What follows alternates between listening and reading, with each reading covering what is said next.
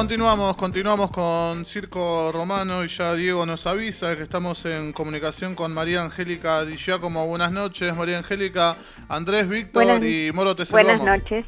Hola. ¿Cómo estás? Ah, bien, bien. ¿Vos? Bien, bien, bien, todo bien, todo bien. Bueno. Sabes que hace un rato estábamos haciendo ahí una, una pequeña introducción porque justo se da la casualidad de que, bueno, el equipo de, Circo Romano eh, vive en la ciudad de Buenos Aires y lamentablemente eh, es em, habitual esta, estas cosas que suceden con los árboles, ¿no? Esta poda, esta mutilación y, bueno, em, queremos hablar con vos sobre, bueno, vamos a hacer la presentación correctamente, que sos fundadora de Basta de Mutilar Nuestros Árboles e integrante de Tierras Ferroviarias Verdes. Así es. Y nos vas a estar contando un poco de, este fallo de la justicia, ¿no? Que, ordenó frenar la poda de árboles en la ciudad.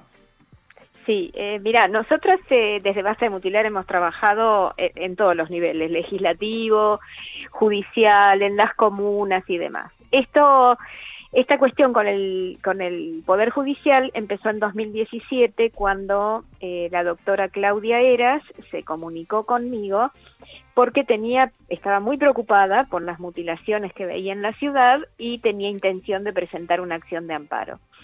Bueno, realmente escribió una acción de amparo brillante. Eh, de hecho, se estudia en, en universidades, en, derecho ambiental.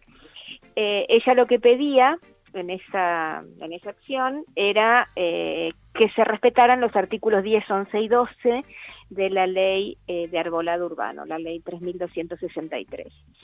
Y mm, eso motivó que en el 2017, en julio, el juez Scheibler dictara una medida cautelar justamente que no se podía seguir interviniendo los árboles si no se cumplía con la ley.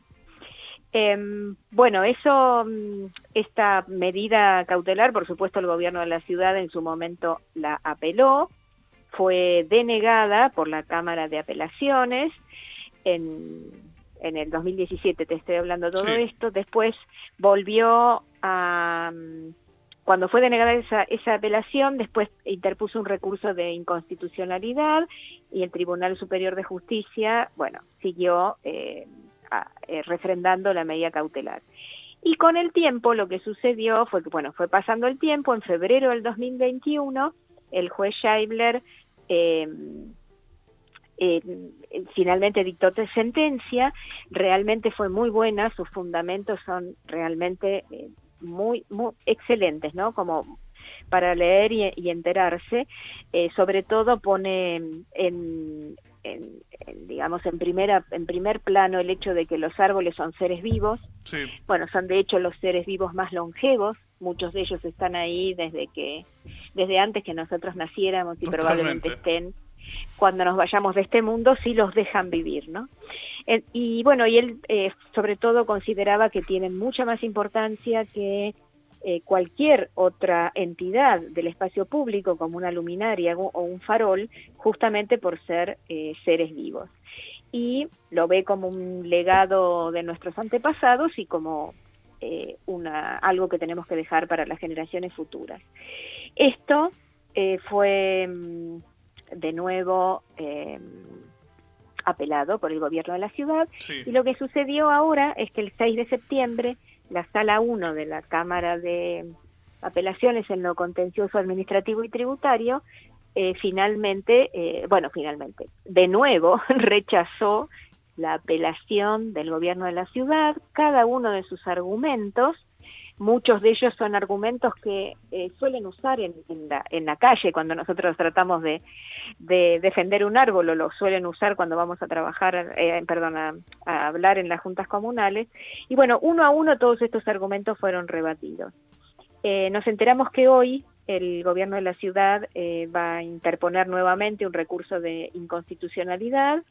esto es una noticia de hoy pero mm, la doctora Claudia Eras nos explicó que a pesar de eso, este tipo de sentencia que dictó la Cámara tiene que ser ejecutada. O sea, eh, a pesar de que el gobierno apeló, eh, tiene que ser ejecutada. Así que bueno, esa es la, la situación. En este momento no se puede podar ni se puede talar ni, ni extraer, salvo que haya, lo dice con estas palabras, un real riesgo para la vida de las personas o las, eh, o las propiedades. Y se dice real riesgo porque lo, digamos, nosotros hemos, hemos eh, tenido pruebas de árboles que han sido extraídos y que estaban sanos. Y, y bueno, esto fue, o muchos que han sido extraídos porque no estaban sanos, lo que nosotros vemos es que si tienen un hueco o tienen algún hongo, como pasó con el ombú de la Plaza Defensa, eh, de la Plaza, perdón, frente al, al Ministerio de Defensa, es que, bueno, si tienen alguna enfermedad o alguna o alguna algún hueco es porque llevan llevamos más de una década de no solo de descuido, sino también de maltrato. Entonces este maltrato provoca que los árboles se enfermen y que sean también menos estables, ¿no? Claro.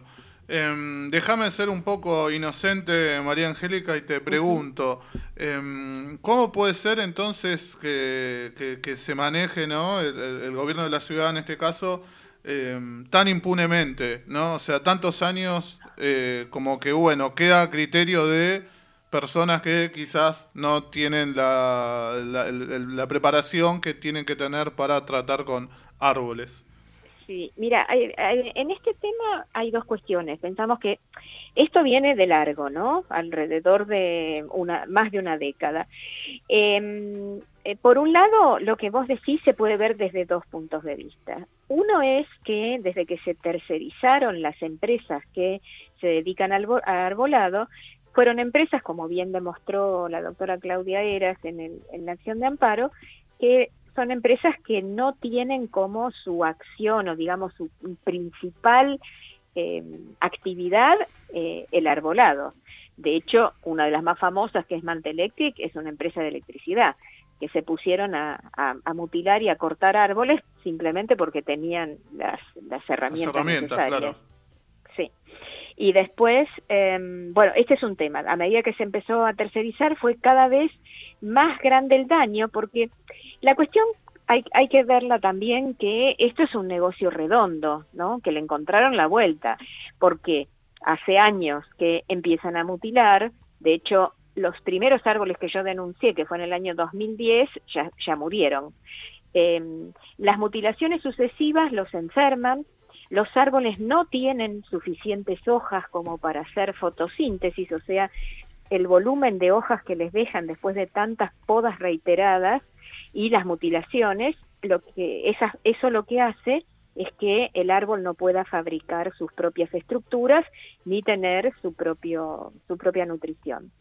Eso por un lado, entran plagas por las por las heridas, entra agua que dificulta el metabolismo, entran eh, eh, eh, microorganismos, bueno, el árbol se enferma y por otro lado quedan como más expuestos al viento porque su forma, la forma que les dejan es, más, es de mayor vulnerabilidad. Viste que hay árboles que por ahí vos ves un tronco larguísimo como una palmera hasta arriba.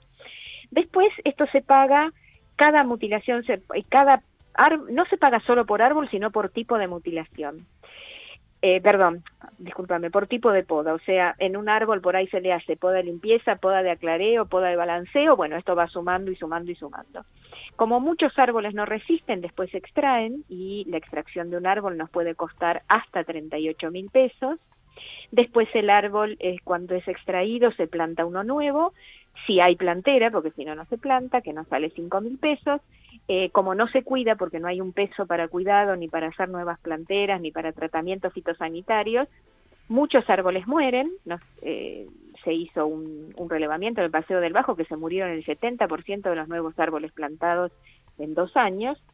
Entonces, después el árbol nuevamente lo van a empezar a podar, a mutilar, y así, así seguimos un negocio redondo. El tema es que además, eh, una de las cosas que sucede es que el gobierno de la ciudad utiliza como muletilla el de es lo que pide la gente o es lo que piden los vecinos. Y bueno, nosotros frente a ese argumento siempre hemos dicho en las juntas comunales y, en, a los funcionarios que lo que debe primar es el bien común, no los intereses particulares, porque el árbol es un bien común. Y además que es un ser vivo, o sea que cualquier daño que le hagamos es totalmente eh, irreemplazable y recuperable. Esto justamente lo dijo la Cámara de, eh, de Apelaciones, con, eh, digamos, esto que te estoy diciendo, lo, lo, expresa eh, tal cual, por te, te leo palabras textuales. En otras palabras, es el ordenamiento jurídico aquel que prevé cuándo la poda o la tala de los especímenes arbóreos de la ciudad deben ser intervenidos y no la mera voluntad de los particulares. Entonces, con esto nos encontramos que además de favorecer un negocio que, como te digo, es un negocio redondo, no tener una visión integral del espacio público, porque las nuevas luminarias se pusieron sin tener en cuenta el arbolado preexistente, con lo cual ahora inventaron esto del despeje de luminarias cuando es producto de una mala o una eh, inexistente planificación integral del espacio público. No se colocaron ni las luminarias adecuadas ni en el lugar adecuado.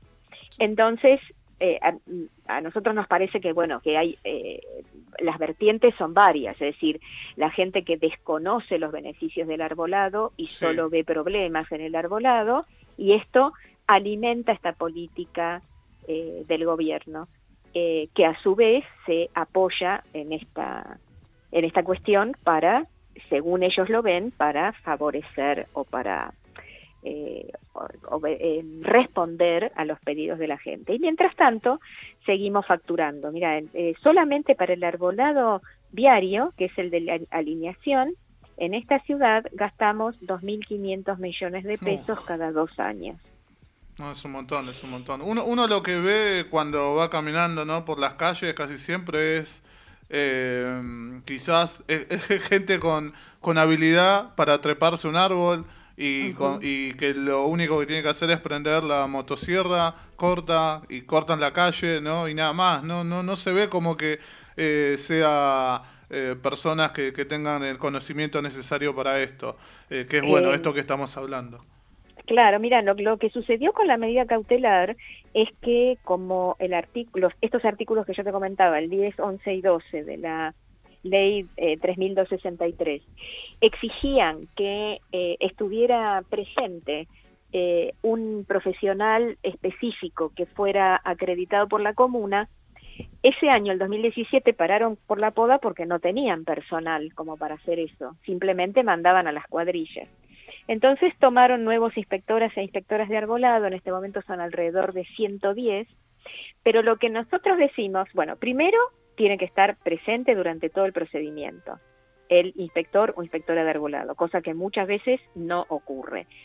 Pero además, los que no están capacitados son, como vos decís, quienes utilizan la motosierra, porque esa gente le han enseñado a usar la motosierra, pero no le han enseñado nada sobre lo que la poda provoca al árbol y eh, los cuidados, pero muy delicado es eh, el, procedimiento de una poda, dónde cortar, cómo cortar.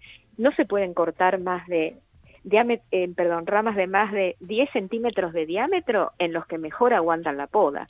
En los que aguantan menos la poda, no más de 3 centímetros. No se puede podar más del 10% en verano ni más del 25% en invierno. Pero como las podas son reiteradas, han perdido los árboles hasta el 80% de su follaje con lo cual nos han quitado el 80% de sus beneficios para la salud, el ambiente y para defendernos del, de, las, de los efectos del cambio climático. Así que eh, nosotros pensamos que de algún modo esto, eh, esta política se tiene que revertir y, y pedimos que todo el dinero que hoy actualmente se utiliza en destruir o sea, en cortar, eh, en podar, en talar, en extraer, en cortar raíces, se utilice en, eh, en protección del arbolado, o sea, en preservación, en plantación y en cuidado. Sí, sí, totalmente. Y sabes que, María Angélica, antes también estábamos hablando acá, eh, dando nuestros testimonios, que yo en mi cuadra, hace más de 30 años que vivo en Almagro, no tengo un árbol en mi vereda. Eh, ah. Andrés, eh, bueno, él padece lo que hablábamos hace un rato de que ponen ahí un arbolito, pero es como que, bueno, que se riegue por la lluvia y que, bueno, uno tiene que cruzar los dedos porque no tenga ninguna enfermedad. Em, Tal cual, porque no, no hay plata para cuidado. Mira, de, de los 2.500 millones de pesos que yo te comentaba, el 4,7% se utiliza en plantación. Nada. Todo el resto es para eh, estos procedimientos que destruyen y no hay un peso ni para cuidado, ni para hacer nuevas planteras, ni para tratamientos fitosanitarios, ni para estudios del arbolado con métodos no destructivos, por ejemplo, para saber cuánto, eh, cuánto tiene de hueco, por decir algo. Eh, y lo que vos decís es cierto, no, no tenemos suficientes árboles. El promedio es 6,7 habitantes por árbol en la ciudad y tendríamos que tener entre 3 y 4 habitantes por, eh, por habitantes por árbol. Eh, te escuchaba y adhiero completamente a esto que decías en unas respuestas anteriores, que eh, tiene que primar el, bien común por sobre el beneficio individual y que del otro lado siempre la respuesta es que lo que pide la gente es o lo que necesita la gente es tal cosa. Estaría bueno también, sería interesante que empiecen a mostrar cuáles son las pruebas de que la gente pide eso, porque es muy sencillo decir, no, la gente lo que pide es tal cosa. Y bueno, ¿cómo sabemos que la gente pide eso, no? Sí, eh, exactamente. Y te digo que una de las cosas que a nosotros, eh, más o menos hace cinco, eh, no, seis años, en el 2015, que yo hice una petición en Change por el tema del arbolado, una de las cosas que pedía es que en el 147 existiera la posibilidad de denunciar maltrato al arbolado. ¿Por qué digo esto? Porque como vos decís, ¿qué pruebas tenemos? Que es muy fácil pedir poda y pedir eh, extracción. Pero pedir protección o denunciar maltrato es un trabajo que implica notas, eh, eh, mandar notas a diferentes lugares, desde la Defensoría hasta la Junta Comunal que nunca contesta, pedidos de em, información a través de la Ley 104 de acceso a la información pública. Entonces estábamos muy contentos cuando en junio de este año, no, perdón, junio del 2020, si no me equivoco, sí, 2020, empezó, apareció una variante en el 147 nueva que se llama reportar problemas con eh, intervenciones de arbolado. Entonces dijimos, bueno, esta es la nuestra, acá vamos a reportar todos los problemas. Bueno, lo que nos ha pasado es que nos han tergiversado los pedidos. Por ejemplo, yo pedí em, o denuncié un daño de raíces en un árbol de una vereda, me llegó la respuesta que decía que se que habían tomado nota de mi pedido y que ese árbol iba a ser podado.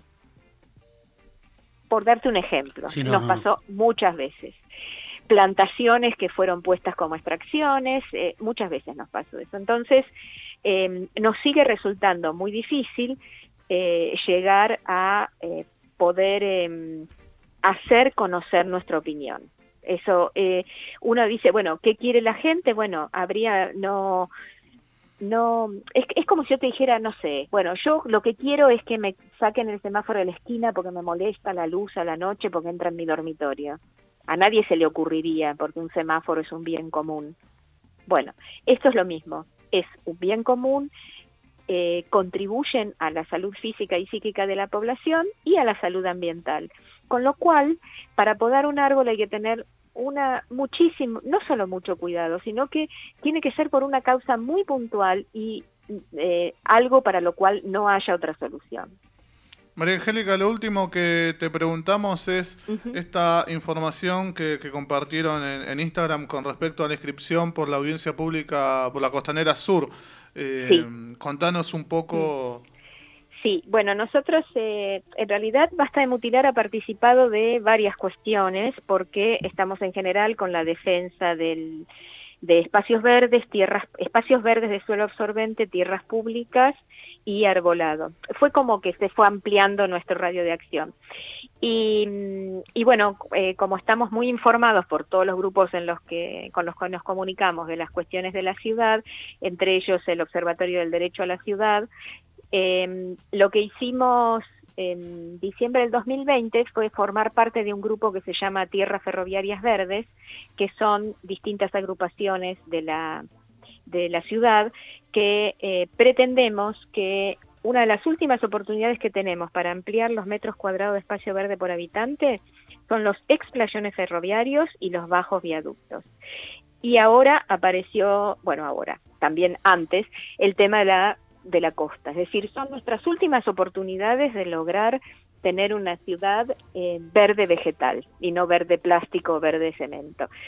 Entonces, eh, bueno, ya también fuimos a la audiencia por la venta de Costa Salguero, hemos ido a otras audiencias por otros temas y mm, desde Tierras Ferroviarias Verdes presentamos cinco proyectos de ley por los bajo viaductos y los explayones ferroviarios y un proyecto de ley que es el 1889P 2021 para que esta, este lugar de la costanera sur, primero por supuesto hay que expropiarlo, eh, también es lo que lo que pide en primera instancia el, el proyecto del Observatorio del Derecho a la Ciudad, que es el, eh, el nuestro es el 1889 y el de ellos es el 1891.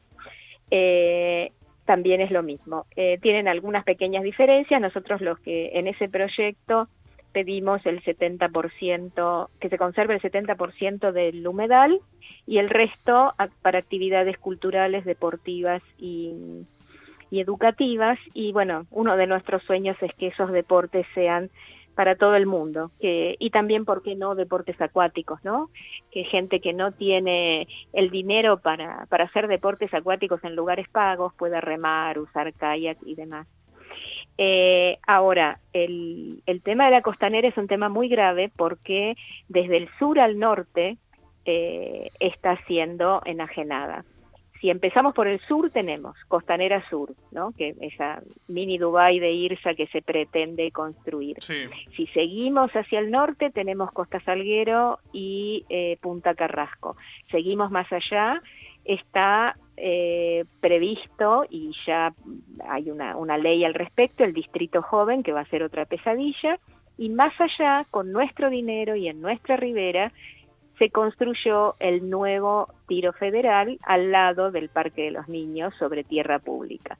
Entonces, todo, todo esto, toda esta enajenación de la costanera, nosotros queremos que la gente lo sepa, es decir, ¿por qué aceptar que nos quiten el derecho al verde natural, el derecho al río, el derecho a la costa, el derecho al horizonte, el derecho a ver la salida de la luna o la salida del sol.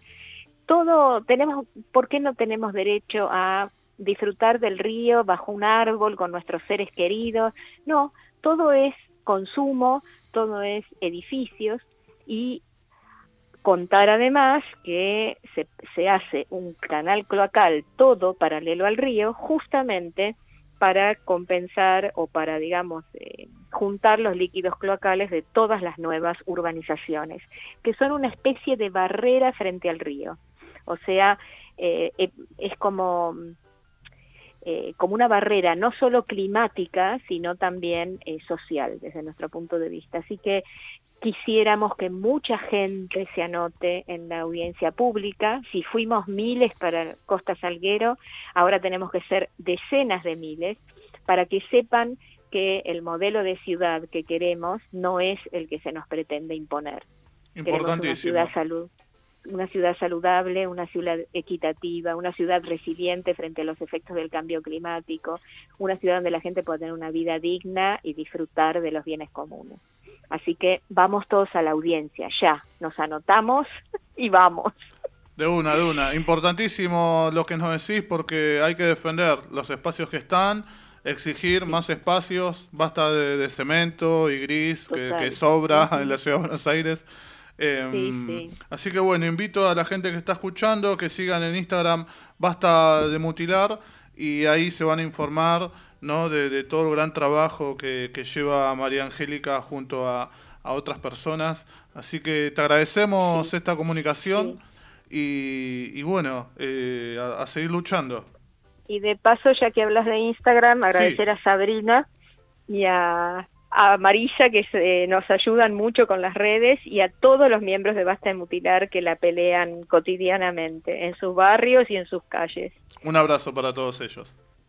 Bueno, muchas gracias y gracias por el espacio y la escucha. Gracias, María Angélica. Hasta pronto. Hasta pronto.